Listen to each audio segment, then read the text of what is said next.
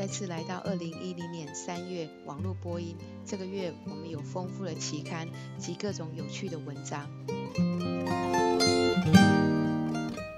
在急性呼吸窘迫症候群早及中期预测肺死腔比例是由 Rorick 等人所著。他们针对八十位患有早期和四十九位中期急性呼吸窘迫症候群插管病人，前瞻性地测量死腔比例和其他变项。他们采用多因素逻辑式回归分析评估数据，主要测量结果是在医院内死亡。在早期和中期阶段死亡患者的死腔比例较存活者高。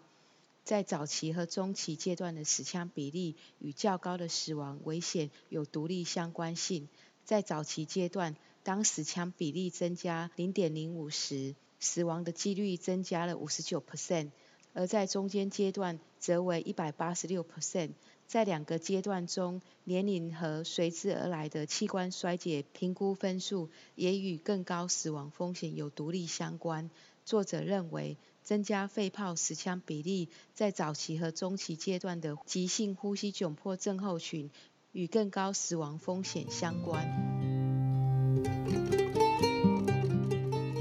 接下来的报告。经由潮气末和动脉二氧化碳侦测生理性死腔所有指数的相关性，由 Max Win 等作者所提出。作者们假设潮气末二氧化碳分压是可以信赖并可预测所有经由生理性死腔的动脉二氧化碳分压，前提是预测中的潮气末和动脉二氧化碳差距列入考虑。五十六位使用机械性通气小儿科病患以容积二氧化碳监测仪监测，维持常规照护，定期动脉二氧化碳侦测。作者们侦测潮气末二氧化碳分压和计算潮气末容积中生理性死腔的比率，或是无效腔与潮气量的比率 （Vd 除以 Vt）。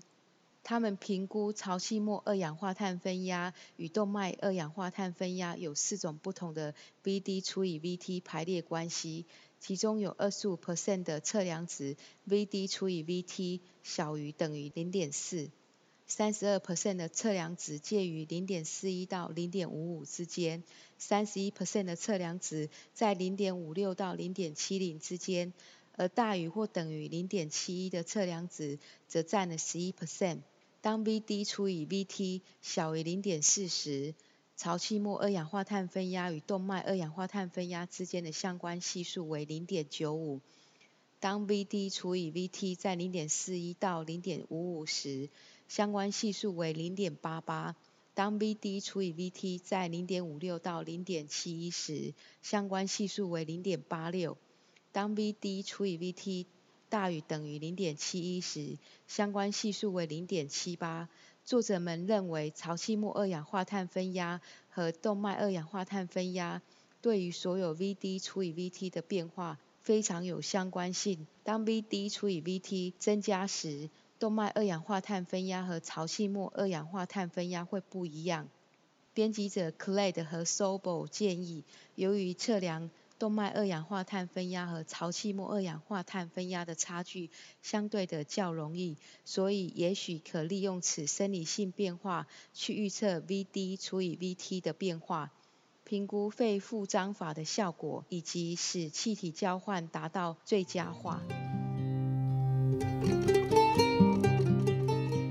成人外科交病房，将病人采平躺侧卧姿势和将气管内管采水平固定，来预防肺内异物吸入。可行性的研究由 Maury 等作者所提出。他们尝试将病人采水平侧躺的姿势，预防胃内容物吸入肺部的发生率，并观察任何平躺侧卧的姿势所产生的有害影响。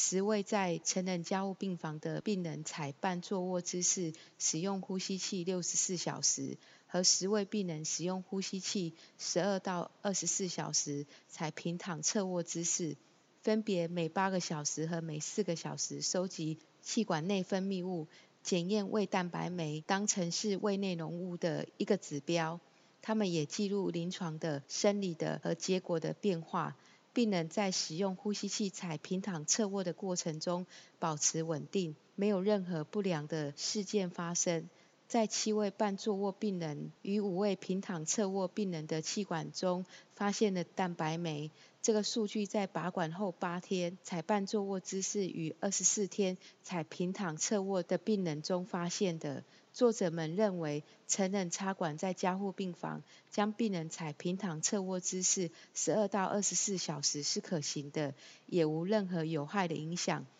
胃内容物吸入肺部的发生率，半坐卧姿势和平躺侧卧似乎是相同的。预防机械性通气病人肺内异物吸入对于减少呼吸器使用引发肺炎发生率是一个重要的关键。一个使用呼吸器的病患应该采半坐卧而不是仰卧的姿势。然而，如同 Coca 在评论中所指出的。对于支持半坐卧姿势的相关数据仍然不足。近年来，实验证据建议维持气管内管水平固定，将它露在外面的外管末端摆放低于气管位置比采半坐卧姿势更有效。这个姿势类似基本生命支持复苏术。然而，如同 Coca 在编辑评论中所指出的，对于支持半坐卧姿势的相关数据仍显不足。近年来，实验数据建议维持气管内管水平固定，但它露在外面的外管末端摆放低于气管位置比采半坐卧姿势更有效。这个姿势类似基本生命支持复苏术。而且应该要有更大型的前瞻性的、更多医学中心的实验，才能对此新兴技术之安全性与可行性的问题提出答案。下一篇文章由 Inright 等发表的，在世界贸易中心的工作人员和职工加入医疗检查计划，共有一万三千五百九十九位参与者执行肺功能的品质。本研究的目的是确认在执行世界贸易中心工作人员和职工的医疗筛检计划的肺功能技术人员的能力是否符合美国胸腔学会肺活量测定的品质目标。在大纽约地区有六个场地提供肺活量技术人员做中心培训及参加课程的会议。作者每个月会对肺活量的结果进行品质审查和分级。大约八十 percent 的肺功能课程或会议符合美国胸腔学会肺活量的目标。在一般情况下，较具经验的肺功能技术人员能符合品质目标。参与者的特征并无法解释品质的变异。作者认为，总体而言，肺活量质量在这个多中心计划是非常好的。想要改善肺功能的品质，则应该着重在个别的肺活量技术人员的工作开始。世贸中心恐怖攻击的不幸影响之一，是第一批到达灾难现场的工作人员之后可能会遭受持续的健康影响。一个联邦政府资助的计划，亦对一万三千多的工作人员和职工进行评估。在 Hans 评论中指出，高品质的肺活量测定的数据是必要的，不仅仅是对流行病学研究，对个别病人诊断亦是如此。因此，监测肺功能执行的品质，再加上技术人员的回馈，对提高肺功能报告的品质是有必要的。Dear Guzman 等人目前发表的文章是。在肺功能试验中，诊断为阻塞性合并局限性的成人其发生的频率和原因。他们回顾分析四万三千两百一十二个肺功能检查的记录，结果在阻塞合并有局限型的肺活量证据显示，其中的一百三十例有达到符合的标准。所谓阻塞型合并局限型的原因是。被分类为至少有一项是肺实质障碍或合并肺实质和非肺部的疾病，其中有十八位病人没有清楚的病因被确定为阻塞型合并局限型。最常见的肺部疾病是慢性阻塞性肺疾病，最常见的非实质疾病是充血性心衰竭。他们对于五十五位胸腔科医师送出了一项调查。其中三十位有回应，受访者估计在他们所有执行过的肺功能试验中，约有二十 percent 是合并阻塞型与局限型的。而所有的合并阻塞型与限制型的病例中，又有三十五 percent 是属于肺实质性疾病。作者认为，阻塞型合并局限型是很少发生的，而较常见的原因是肺实质合并有非肺部疾病。胸腔科医师的印象，就频率和病因而论，与实际观察的频率普遍是不一致的。四种交互型呼吸器在电磁供应之状态下的效能，是由 Blackman 等人所著。作者测试以下四种交互型呼吸器内部和使用机时间：Evita Excel、Pure Benton 八四零、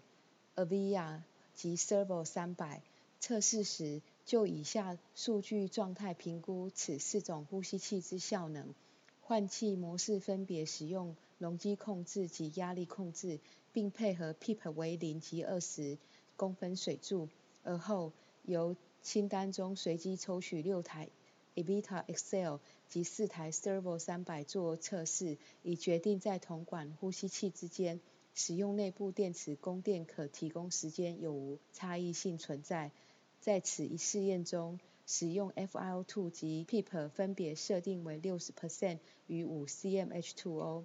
呼吸器之其余设定与前述完全相同。结果发现，由电池供应时，受试之呼吸器的待机时间分别为二十点五至一百七十点五分钟不等，且换气模式及 PEEP 的改变不会对可用时间有显著影响。而在同种呼吸器间，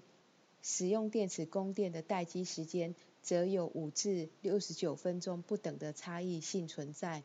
但使用外接式压缩气体供应来源时，可提供时间却有显著减少。因此，他们发现可提供时间与电池的年限无关。作者结论：各呼吸器在使用内部电池之可提供时间的差异颇大。因此，临床上，当电力来源丧失时，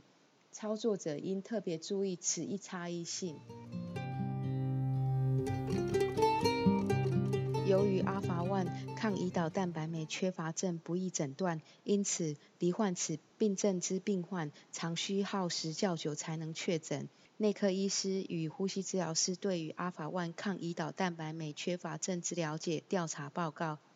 是由 Tayosio 等人所著。作者借由网络进行测试并评估其对阿法 one 抗胰蛋白酶缺乏症之认识。试验内容为三十题单选题，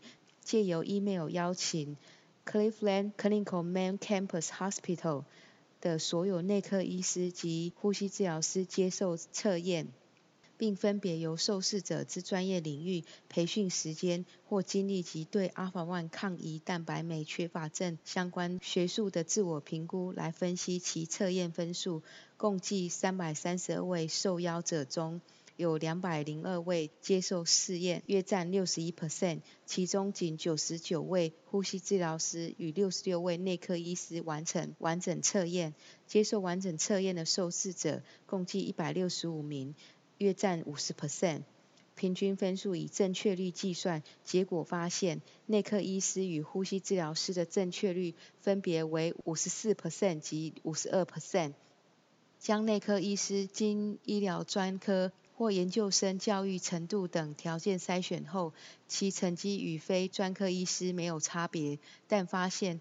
毕业于四年学程制的呼吸治疗师，较毕业于两年学程制的呼吸治疗师之平均分数为高。而受试者对于阿法万抗胰岛蛋白酶缺乏症相关知识之自我评估结果发现，不论其专业为何，受试者对于自我评估之分数皆较实际成绩为高。作者认为，此调查结果指出。内科医师与呼吸治疗师对于阿法 -1 抗胰蛋白酶缺乏症的了解普遍不足。下一篇是由 Johnston 等人，其标题为“婴幼儿严重急性支气管炎拔管失败风险因素”，这是针对一系列被认为已准备好拔管的严重急性支气管炎之婴儿所做的前瞻的观察性之研究。作者计算平均气道压力和氧合指数。拔管前，他们测量呼吸频道、潮气量、呼吸浅快指数、吸气尖峰压以及负荷力道的平衡。动脉血液气体分析在拔管前一小时测量。四十名被拔管的婴儿中有十五 percent 拔管失败。无论拔管成功或失败，血液气体分析或机械通气参数之间没有显著差异。在拔管成功组与失败组之间做比较。有两项危险因素具有统计上显著之意义：体重小于或等于四公斤和潮气量小于或等于四毫升每公斤。在受试者工作特征曲线下，占有大面积之变相有每分钟通气量小于或等于零点八毫升每公斤，吸气尖峰压小于或等于五十厘米水柱。在曲线下有一个小面积的变相，分别为负荷力量平衡大于或等于五和浅快呼吸指数大于或等于六点七。作者最后表示，在患有严重支气管炎的婴孩中，因为这种疾病有合并的特征，所以使得拔管过程变复杂。适应性支持通气或 ASV 是一种新的机械通气模式。是以最低呼吸做功原则为基础。虽然操作手册建议一开始将每分钟通气设定为一百 percent，但目前还不清楚此设定是否可降低呼吸衰竭患者的呼吸做功。呼吸衰竭患者适应性支持通气下每分钟通气量百分比设定和呼吸做功之间的相关性，是由吴等所著。本文研究二十二例呼吸衰竭且血液动力学稳定病患与压力支持通气。他们将通气模式改为 ASV，并开始在一百 percent 每分钟通气量设定，然后他们每五分钟增加十 percent 每分钟通气量百分比，直到每分钟出现一至三个强制性呼吸出现为止，并将此设定作为目标设定点。另外，他们又测试了两个每分钟通气量点，高于 ASV 目标点二十 percent 和低于目标点二十 percent。在每次十分钟测试后，他们测试呼吸变量、压力和时间的沉积，即在启动吸气流量后零点一秒气道阻塞的压力。有八十二 percent 的患者在一百 percent 的每分钟通气量设定下。实际每分钟通气量会大于目标每分钟通气量，在 ASV 目标点的每分钟通气量百分比为一百六十五 percent，且会造成压力和时间的沉积，和在零点一秒气道阻塞的压力下达四十 percent，但每分钟通气量没有变化。在 ASV 的目标点，六名慢性阻塞性肺病的平均零点一秒。气道阻塞的压力比上十六例没有慢性阻塞性肺病者为低。作者认为，一百 percent 的每分钟通气量设定通常无法使呼吸衰竭的病人降低呼吸功。这个月的病例报告为 Walsh 等人所介绍的，由于新生儿先天性横膈疝气导致呼吸器流量反应不足所造成的呼吸窘迫。本月病例教学为 Tochinska 和 Mans 介绍腹部结合引起的不寻常原因腹痛之病例。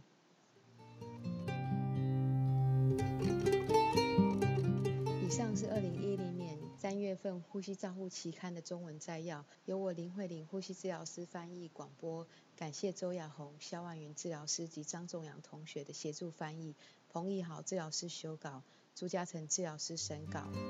如想进一步了解原文内容或期刊过去议题，请上美国呼吸照护期刊网站 www 点 rcjournal 点 com。您也可以由网络上订阅，自动收到未来的网络广播议题。再见。